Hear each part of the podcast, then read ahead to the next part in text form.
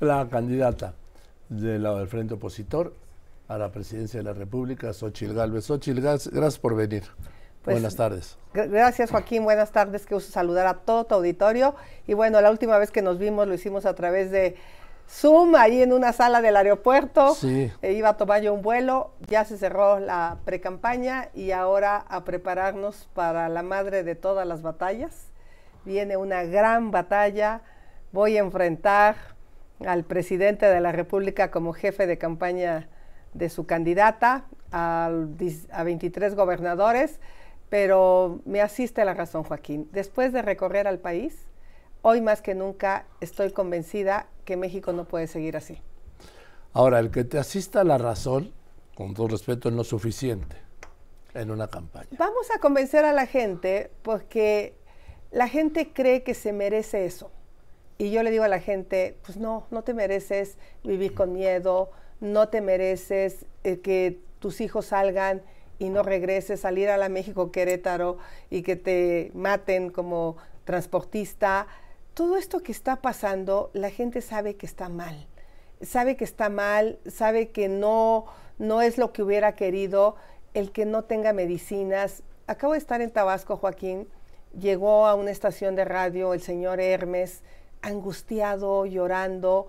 Eh, y en un principio, pues te encuentras mucha gente que no sabe si te dice la verdad, que su hijo estaba hospitalizado desde el 7 de enero. Se fracturó un tobillo, es conductor de una bicicleta de reparto, no por un clavo. o sea, 26 mil pesos para un clavo que en él no conseguía y tocaba puertas. O sea, la gente no tiene 26 mil pesos y la gente está ahí esperando una cirugía en los hospitales eso no es normal. No es normal que vayas al Seguro Social y te digan, venga dentro de tres meses, venga dentro de seis meses. No es normal que hoy México vaya a importar más maíz porque abandonamos el campo. Entonces, eso la gente lo sabe y estoy segura que va a reaccionar. Pero hoy vamos a ser autosuficientes, ¿no? Bueno, imagínate el dicho que ellos retomaron, que por cierto nosotros lo creamos cuando yo estuve en la Comisión de Pueblos Indígenas, sin maíz no hay país ellos lo retomaron con todas las ganas y hoy es el año que México ha producido menos maíz. O sea, vamos a importar más maíz en toda nuestra historia porque abandonamos el campo. Eh, la gente con la sequía pues no produjo, pero hoy no queda claro si va a tener recursos para sembrar el año que entra. Ese es un dato que hoy nos enteramos. Ahora, ¿de dónde fuiste a la fiscalía? Sí, hoy estuve por allá en la mañana. ¿Qué denunciaste? Mira, fue claro, fue público que San Juana Martínez dijo que varios funcionarios públicos le habían solicitado el 20%, tú deduces que son 50 millones. Sí, de 250 millones, el 20 es 50. Y la Fiscalía de Delitos Electorales, le recuerdo que este gobierno metió el que los delitos electorales tuvieran prisión preventiva oficiosa. Cárcel. Cárcel, sin investigar, con la presunción de que puedes estar involucrado. Y lo que estamos pidiendo es que la Fiscalía llame a declarar a San Juana, porque San Juana no se ha echado para atrás de lo que dijo. Ella sostiene que sucedió, sostiene que tiene pruebas suficientes para demostrar esos 50 millones. Y antes ya había un antecedente que Marcelo Ebrard denunció en esa misma fiscalía a servidores públicos del gobierno de la Ciudad de México, donde él argumenta que con recursos públicos se colocaron los espectaculares de Es Claudia por todo el país y pidió que se investigara a funcionarios públicos. Y antes había hecho una denuncia dentro de Morena, que esa seguro no va a prosperar, donde argumentaba que la Secretaría del Bienestar estaba usando a los servidores de la nación para hacer promoción a favor de esta persona. Entonces, hay tres antecedentes donde dejan claro que esta candidata está usando recursos públicos. Y es obvio, Joaquín, ¿de dónde se pagaron tantos espectaculares? ¿De dónde se pagaron tantos camiones? ¿Quién pagó tantas miles de bardas que hay por todo el país? Que diga exactamente de qué dinero salió, cuánto puso su partido, cuánto pusieron particulares, eh, y esta semana se había enlistado en el INE una multa por 60 millones, digo, en el Tribunal Federal Electoral, en contra del partido de la candidata opositora, por no haber eh, pues demostrado esos gastos de campaña, no lo reportó. Entonces hay demasiados indicios y creo que la Fiscalía está obligada a hacerlo. Eh, ¿Se persigue de oficio o es vía denuncia? Debería de perseguirse de oficio, pero como no lo han hecho, presenté la denuncia y en esa denuncia están obligados a citar a la que dijo esto, que es una exfuncionaria pública, que es San Juana Martínez, y ella misma dijo contar con las pruebas. Entonces hay que presionar a la fiscalía, sabemos que es un fiscal a modo del presidente, que hasta este momento no ha sancionado a ningún funcionario, eh, y lo que es evidente, Joaquín, es la corrupción de este gobierno. Es evidente. A ver, se gastaron 500 mil millones o se están gastando 500 mil millones en el tren Maya y ayer falló. O sea, tú dijeras, bueno, pagaron de más, trajeron mejores empresas, falló. Dos bocas se gastaron 240 mil millones de más y sigue sin refinar un barril de petróleo. ¿Qué está pasando con la corrupción? ¿Son estos los empresarios, los amigos de Andy, de Bobby? los que están financiando esta campaña, esa es otra posibilidad también. O sea, toda, toda esta opacidad en la transparencia de los contratos, veía que la ministra habla de mucha transparencia, debería de exigir que este gobierno publique en su totalidad los contratos de Dos Bocas y del Tren Maya. Pero son de seguridad nacional. Pues sí. Y entonces los mexicanos no tienen derecho a saber cómo se gastaron su dinero y nos enteramos ahora que estuve en Villahermosa, en Tabasco, eh, que este Amilcar, el que ahora tiene empresas de farmacia, el que ahora le vende a Sedatu eh, todo tipo de materiales, pues era compañero de estos jóvenes, eh, López, en la secundaria, en la primaria, vivía en una casa de interés social, ¿no? Una gente no, no, no tiene una trayectoria de ser empresarios de hace 50 años, y de la noche a la mañana pues ya aparecieron por allá los Lamborghini, ya aparecieron los excesos del poder y pues es obvio que su cercanía con los hijos del presidente pues los ha llevado a tener tantos éxitos en los negocios. Ellos dijeron primero los pobres, yo digo primero los López. Dime, el presidente dijo hoy en, en Querétaro que los gobernadores no pueden, los de Morena, ¿sí? no pueden participar en los eventos públicos de Claudia Sheinbaum y mucho menos aportar dinero. Este, pues eso él sabe que es falso. Están, son los responsables del acarreo de las personas. Aquí en la Ciudad de México fue obvio por los chats de los propios trabajadores cómo les dieron la tarde a los trabajadores sindicalizados para ir al evento de cierre de la candidata opositora. También se dijo del pago de 300 pesos por ir a estos eventos.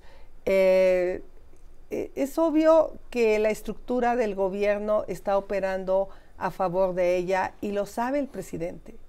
Él lo sabe eh, porque pues, uno ve cómo movilizan transporte y sobre todo esta campaña, ojalá de veras el INE hiciera un esfuerzo por contabilizar todo lo que ha habido desde hace cinco años en redes, en espectaculares. Todo esto se agudizó de dos años para acá, pero ellos tienen una permanente campaña que cuesta mucho dinero y ahora resulta que yo he gastado más que la señora Shemba. Eh, dijo que, ah, bueno, me dijo, le dijo ella y me dijo Tatiana, su coordinadora de voceros, que habías gastado el doble de ella. Porque ella no reporta, porque ellos son opacos. Ellos que les crean que yo he gastado el doble cuando sus eventos son súper impresionantes, nada más la cantidad de camiones que contratan, o sea, que reporten lo que es legal. Yo he reportado tal cual, porque de alguna manera también a mí el INE me sanciona todo, ¿eh? Llegan y a ver, y mete este dron, y mete estas sillas, y mete esto, y mete el otro. Seguramente el INE con ella, pues es bastante laxo, este, y no está siendo lo suficientemente duro para la contabilización, pero nada más su evento de cierre costó 10 millones de pesos. Dime cuánto le costó el evento de la Arena México que tuvo en la Arena Ciudad de México. ¿Cuánto te costó? A mí, tres millones de pesos, más o menos entre la renta, lo que gastamos. Ella no lo ha declarado. Y tuvo un evento ahí que fue donde le gritaron que Clara, y ¿te acuerdas? Sí. No lo tiene declarado. Yo busqué, pues a ver si me estaban rentando la arena más o menos al mismo precio y todo, la producción del evento. Eh, en ese sentido, ella no lo tiene declarado. Y ese evento existió. Todo el mundo lo vio en redes. O sea, con todo respeto para su equipo, es su estilo ocultar información, no reportar. Bueno, el tribunal los va a sancionar con una multa de 60 millones de pesos porque en su pre-campaña gastó 5 millones. O sea, es ridículo. Y la multa viene por 60 millones. E, entonces, eh, ojalá no la paren eh, allá en el tribunal porque hoy se supone que Mario Delgado está cabildeando. Bueno, la pararon la semana pasada. La pararon la semana y hoy se supone que hay un cabildeo de Mario, un alegato de oídas que se vale. Ojalá los presidentes de los partidos de oposición también vayan a hacer alegato de oídas para que se sancione. O sea, no le costó 5 millones la pre-campaña. o sea, qué, barbaridad. O sea, es una tomada de pelo lo que está pasando. Hoy el presidente de la República, yo veo, ha visto que está tan mal la, la campaña de la oposición que les dio esos consejos, ¿sí? Escucha haciendo una propuesta alternativa, 10 puntos, 20, 30, 40, 50. Esto es lo que proponemos. Pero díganme un punto, díganme de algo que estén proponiendo en beneficio del pueblo de México, o algo que estemos haciendo nosotros mal y que ellos van a hacer bien y que expliquen cómo, el remedio y el trapito. El remedio y el trapito. Bueno, primero el presidente debe saber que en este momento no se pueden hacer propuestas de campaña yo he hecho un diagnóstico. Como senadora hicimos varias cosas. Mira, me voy a referir a un gobierno exitoso y ahí van a estar implícitas las soluciones porque yo no las puedo hacer en este programa. El gobernador eh, de Yucatán incrementó el presupuesto entre 2018 que llegó a actualmente de 1.600 millones a cerca de 3.800 millones este gobierno le quitó presupuesto a los municipios en seguridad pública. Y hoy Yucatán es el estado más seguro del país. ¿Por qué? Porque tiene buenos salarios en los policías, tiene apoyos para educación, todos los hijos están becados, tiene apoyo de vivienda para los policías eh, y Yucatán redujo la incidencia delictiva de 730 delitos eh, de alto impacto a 160 en cinco años.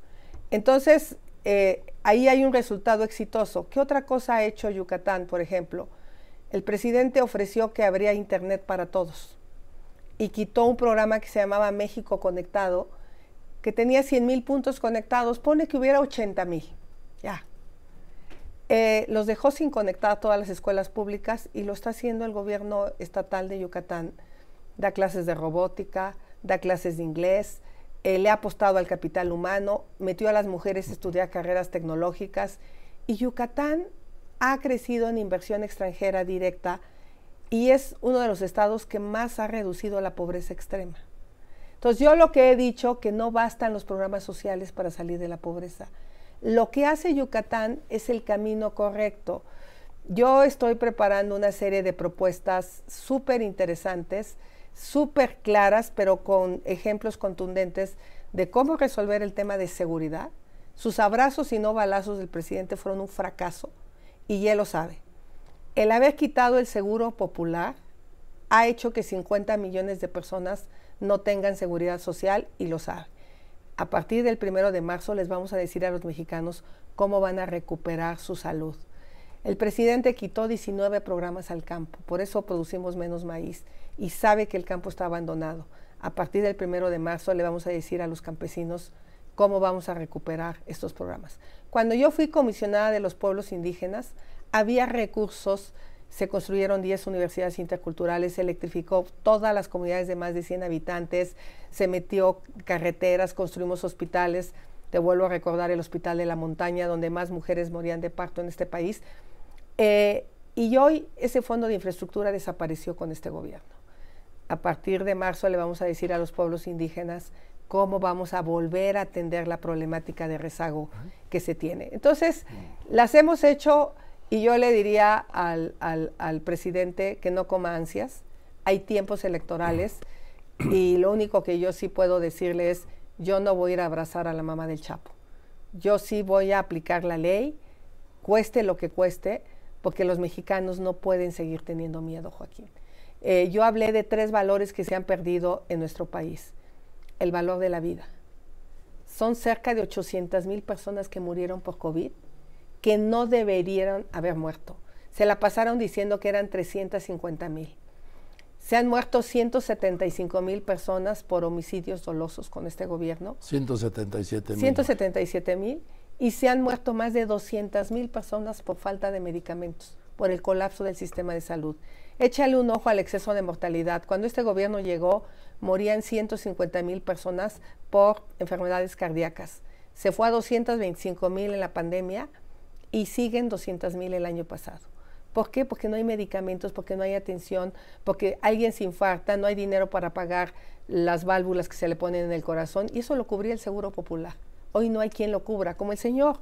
No hay quien le cubre el clavo de su hijo y simple y sencillamente tiene dos semanas hospitalizado porque no tiene un clavo. Entonces, a este, a este, este, gobierno es responsable de un millón cien mil muertes.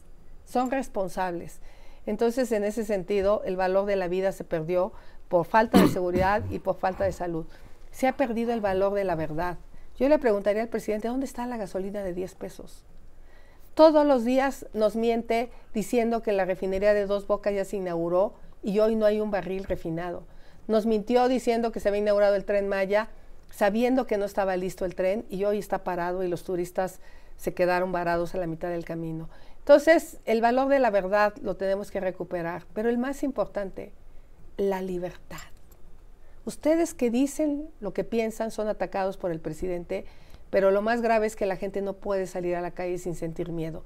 Vive enrejado en sus propias casas porque este país ya no se puede transitar a la México Querétaro sin que te quiten la vida como transportista. Entonces, eh, que no coma ansias el presidente, eh, él sabe que su gobierno ha fracasado en muchos temas y que la continuidad es impunidad, porque hay que proteger a los hijos eh, del presidente, la continuidad es inseguridad, la continuidad es mediocridad porque en lugar de hacer buenos proyectos ejecutivos para hacer un tren, para hacer una refinería, se hicieron al y se va, y hoy ninguno de los dos funciona, ni el tren Maya ni dos bocas funcionan.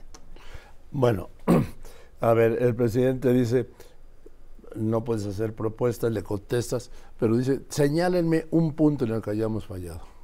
Híjole, seguridad, el más grave, seguridad. Fue incapaz de devolverle a los mexicanos la paz y la tranquilidad. Hoy la delincuencia organizada tiene territorios completos tomados. A los polleros del Estado de México, donde les pide que le pongan 10 pesos más al kilo. Eh, tiene tomados a los aguacateros, a los limoneros, a los pescadores de Sinaloa. Tiene tomados a los ganaderos eh, de Durango, donde tienen que pagarle 400 pesos a la delincuencia por cada eh, cabeza de ganado que venden. Chiapas, Tabasco, Campeche. Yo lo conocí pobre hoy está en manos de la delincuencia con la trata y el tráfico de personas. ¿Qué es eso de decir que en Campeche estas ocho mujeres estaban por su voluntad en un, hotel una semana? Eso, señor gobernador, se llama trata. Y en su estado hay trata, hay delincuentes que están trayendo a las chicas colombianas a engaños y pues simplemente el gobierno no quiere ver los problemas. Entonces en seguridad falló, falló en salud. Es un fracaso que me desmientan las personas que van al Seguro Social. Estuve en Quintana Roo, en el lugar donde una niña falleció porque un elevador se colapsó. Entonces, en el municipio de Solidaridad, eh, ¿qué, ¿qué, pasa? No hay mantenimiento a los elevadores, no hay medicamentos, la megafarmacia es una burla, Joaquín. Dos mil millones de pesos para que eh, surtan unas cuantas recetas cuando la gente necesita... Cuatro al día. Cuatro al día, eso es, un, eso es un fracaso. ¿Dónde falló? A los campesinos, al campo le falló. No basta darles un apoyo social a las personas, la gente quiere trabajar, quiere producir, ellos aman el campo, les gustan eh, eh, eh, producir su maíz. Em, entonces, y le falló a la educación. Hay un retroceso de 10 años en la educación. Y le puedo seguir señalando, le falló a los científicos, le falló a los deportistas, le, le falló a las mujeres, le falló a las madres buscadoras, le falló a los niños con cáncer. ¿Quiere la lista completa, señor presidente? Usted mejor que nadie sabe a quién le falló. Pero eh, tiene otros datos. Por eso digo que hay que recuperar el valor de la verdad. No puede haber otros datos, simplemente son los datos que hay y los datos que hay hablan de un fracaso de la estrategia de seguridad. Eh, eh, y por muchas razones fracasó, entre otras, porque, pues no sé, si llegó un arreglo con la delincuencia y tener los cómodos ahí, no te eso, eso sí es muy grave, Xochitl, lo que acaba de decir, que el presidente ha llegado a un arreglo con la delincuencia no, los- organizada. no, no los, no los, decir que abrazos y no balazos, ¿no te parece que es abandonar a los ciudadanos? Porque los balazos para los ciudadanos sí, han, habido. Por eso digo, yo no sé cuál sea su estrategia de seguridad, pero a él lo veo muy cómodo no enfrentando a los delincuentes. Lo veo muy cómodo. Lo veo muy tranquilo con esta. Claro que nadie quiere eh, que haya balazos, no es lo ideal, pero cuando la delincuencia tenía soleado a la gente de Texcapilla, Joaquín, yo hablé con ellos, fui a sus casas, estuve allá y me dijeron cómo cuatro años para acá eran azotados por la delincuencia y nadie hacía nada. Hasta que se cansaron porque ya les pedían por vivir en ese pueblo. Ya quería que la gente le pagara a los delincuentes por vivir ahí, ya no solo por las cosechas que sacaban. Eh, ¿cómo, cómo, cómo, cómo le llamas a eso? Estuve con un empresario en Zacatecas que estaba haciendo una planta en un municipio y llegaron los delincuentes a pedirle cobro de piso. Habló con el gobernador y le sugirió que le pagara la delincuencia. Habló con la Guardia Nacional y le sugirió que mejor pagara. Si la autoridad que te cuida baja los brazos, ¿qué vamos a hacer como país, Joaquín? ¿Quién va a defender a los mexicanos? Por eso levanté la mano. Hoy tuve un diálogo eh, con unos ¿Me congresistas. permites poner un anuncio y, re- y recuperamos el diálogo? soy una mujer que pelea, que lucha, que se esfuerza. Y yo hoy más que nunca, mira, te iba a comentar lo que hoy... Tuve una reunión con congresistas de Estados Unidos hoy por la mañana. Sé que la otra candidata se va a reunir con ellos por la tarde. Y hablamos del fentanilo. Y uno de ellos me comentaba cómo esta droga está matando a los jóvenes en Estados Unidos. Eh, hablaba de alguien de conocido que no había despertado, se había tomado una pastilla y murió durante el sueño. Eh, y ellos están muy consternados. Y le decía, aparentemente a nosotros no nos afecta, pero sí nos afecta, porque ese dinero de la venta del fentanilo, que se estima que un kilo se convierte en 20 kilos y esos 20 kilos en la calle cuestan un millón doscientos mil dólares, que vengan 200 mil por kilo a México, piensa. Es demasiado dinero que los delincuentes están utilizando para contratar jóvenes, para meter a jóvenes a la droga, para meter a jóvenes a la criminalidad y para usar ese dinero para tener redes de extorsión, de cobro de piso. O sea, es un círculo que nos afecta a los dos países y también le está afectando a nuestros jóvenes. Entonces es nuestra obligación entrarle al tema, es nuestra obligación como mexicanos defender a nuestros niños, a nuestros jóvenes de este cáncer que al final de cuentas rebota acá. En- entonces compran armas y esas armas de repente matan a mexicanos. Entonces creo que mi diálogo en el Congreso de Estados Unidos va a ser muy interesante porque yo soy una ¿Vas a mujer- ir? Voy al Congreso el 5 de febrero a, a- a- a tener una reunión. Por cierto, la otra candidata no va, ya canceló su viaje a Washington.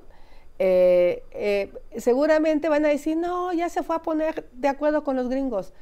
O resolvemos el tema juntos, o trabajamos de manera coordinada, porque las armas vienen de allá, el dinero viene de allá, La demanda la demanda viene de allá. O sea, entonces más nos vale que tengamos un diálogo respetuoso, frontal y entender que es un problema que tenemos que resolver.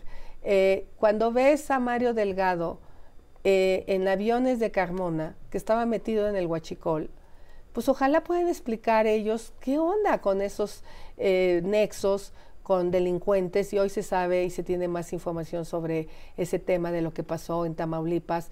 La, la alcaldesa de, de Manzanillo diciendo que hay delincuentes involucrados en la campaña de la otra candidata. Lo declaró la de Morena, no, no somos la oposición diciendo estas cosas. Y la expulsaron de Morena. Y la expulsaron de Morena. Entonces, por eso dices que es una aseveración muy complicada. Pues el tema, eh, Joaquín, es que yo no veo eh, una, una aplicación de la ley a estos delincuentes. Y sí me preocupa lo que está pasando con nuestros jóvenes. Bien, por último, Xochitl, las encuestas, ayer dice Claudia Sheinbaum, le llevo 20 puntos. Subí más de lo que pensaba en la precampaña. Y luego, hoy se informó, estoy viendo, me está mandando un promedio que 30 eh, puntos de ventaja. Pues mira, ellos van a decir que llevan 50, 60, eh, 230% arriba. O sea, lo único que yo sé es que la respuesta en la calle es distinta. La gente les va a dar a tole con el dedo como ellos le han dado a tole con el dedo a la gente. La gente les va a cobrar la factura de tantos engaños. La gente les va a cobrar la factura de haberlos abandonado en el COVID con cero apoyos económicos y mucha gente tuvo que salir a trabajar, jugarse la vida y morirse. Entonces, esos familiares dolidos les van a pasar la factura porque no era normal. Yo estoy tranquila. La última encuesta fue en Miguel Hidalgo, donde decían que iba a perder por 17 puntos una semana antes y gané por 5 puntos. El Estado de México se la pasaron diciendo que iban más de 20 puntos arriba y se quedaron a solo 8 puntos. Entonces yo les diría, la gente toma la decisión por quién va a emitir su, decisión final para no decir esta palabra que me pueda traer consecuencias en el INE una semana antes, Joaquín. Una semana antes toma la decisión final, todavía no ven mis propuestas, todavía no me ven en campaña, todavía no ven los debates. Ella no va a venir a un debate aquí contigo y conmigo, cara a cara. No va a venir porque no, no, no puede decir su aseveración de que el país está mejor que nunca. Yo le pregunto de verdad a la gente que nos está viendo, ¿de verdad la seguridad está mejor que nunca? ¿De verdad la salud está mejor que nunca? La respuesta es no, Joaquín. No. Hasta los mismos militantes de Morena que van al Seguro Social sufren el maltrato y la falta de medicamentos. Entonces, no se desespere, señora. Ojalá aceptara debatir, no lo va a hacer porque no le dan permiso eh, en esta intercampaña eh, de los temas y de los problemas del país cara a cara sin esos debates acartonados de tiene usted 30 segundos para responder y le quedan dos segundos de su bolsa. No, vamos siendo serio como en otros países, pero yo estoy contenta de lo que logré en la precampaña. Mi impacto en las redes es muy positivo y ellos lo saben y estoy creciendo y estoy creciendo. Cada vez me conocen más, cada vez la gente sabe de qué estoy hecha y la gente sabe que yo sí voy a defender a su familia. Xochitl, gracias por venir y nos veremos la próxima. La próxima, Joaquín. Siempre es un gusto estar contigo y ojalá ella viniera también. Gracias. Quiero reiterar lo que digo siempre. Este lugar está abierto para Claudia Sheinbaum, como lo ha estado abierto siempre. No ha venido porque no ha querido venir. Que no quede duda, porque no voy a caer tampoco en la trampa de que solo recibes a Xochitl Galvez. No. Recibo a Xochitl Galvez porque acepta venir recibo, aquí está el lugar, pues, para Claudia Sheinbaum, que siempre ha estado abierto, pero la respuesta ha sido siempre no. Entonces, esto es un ejercicio periodístico, insisto, periodístico.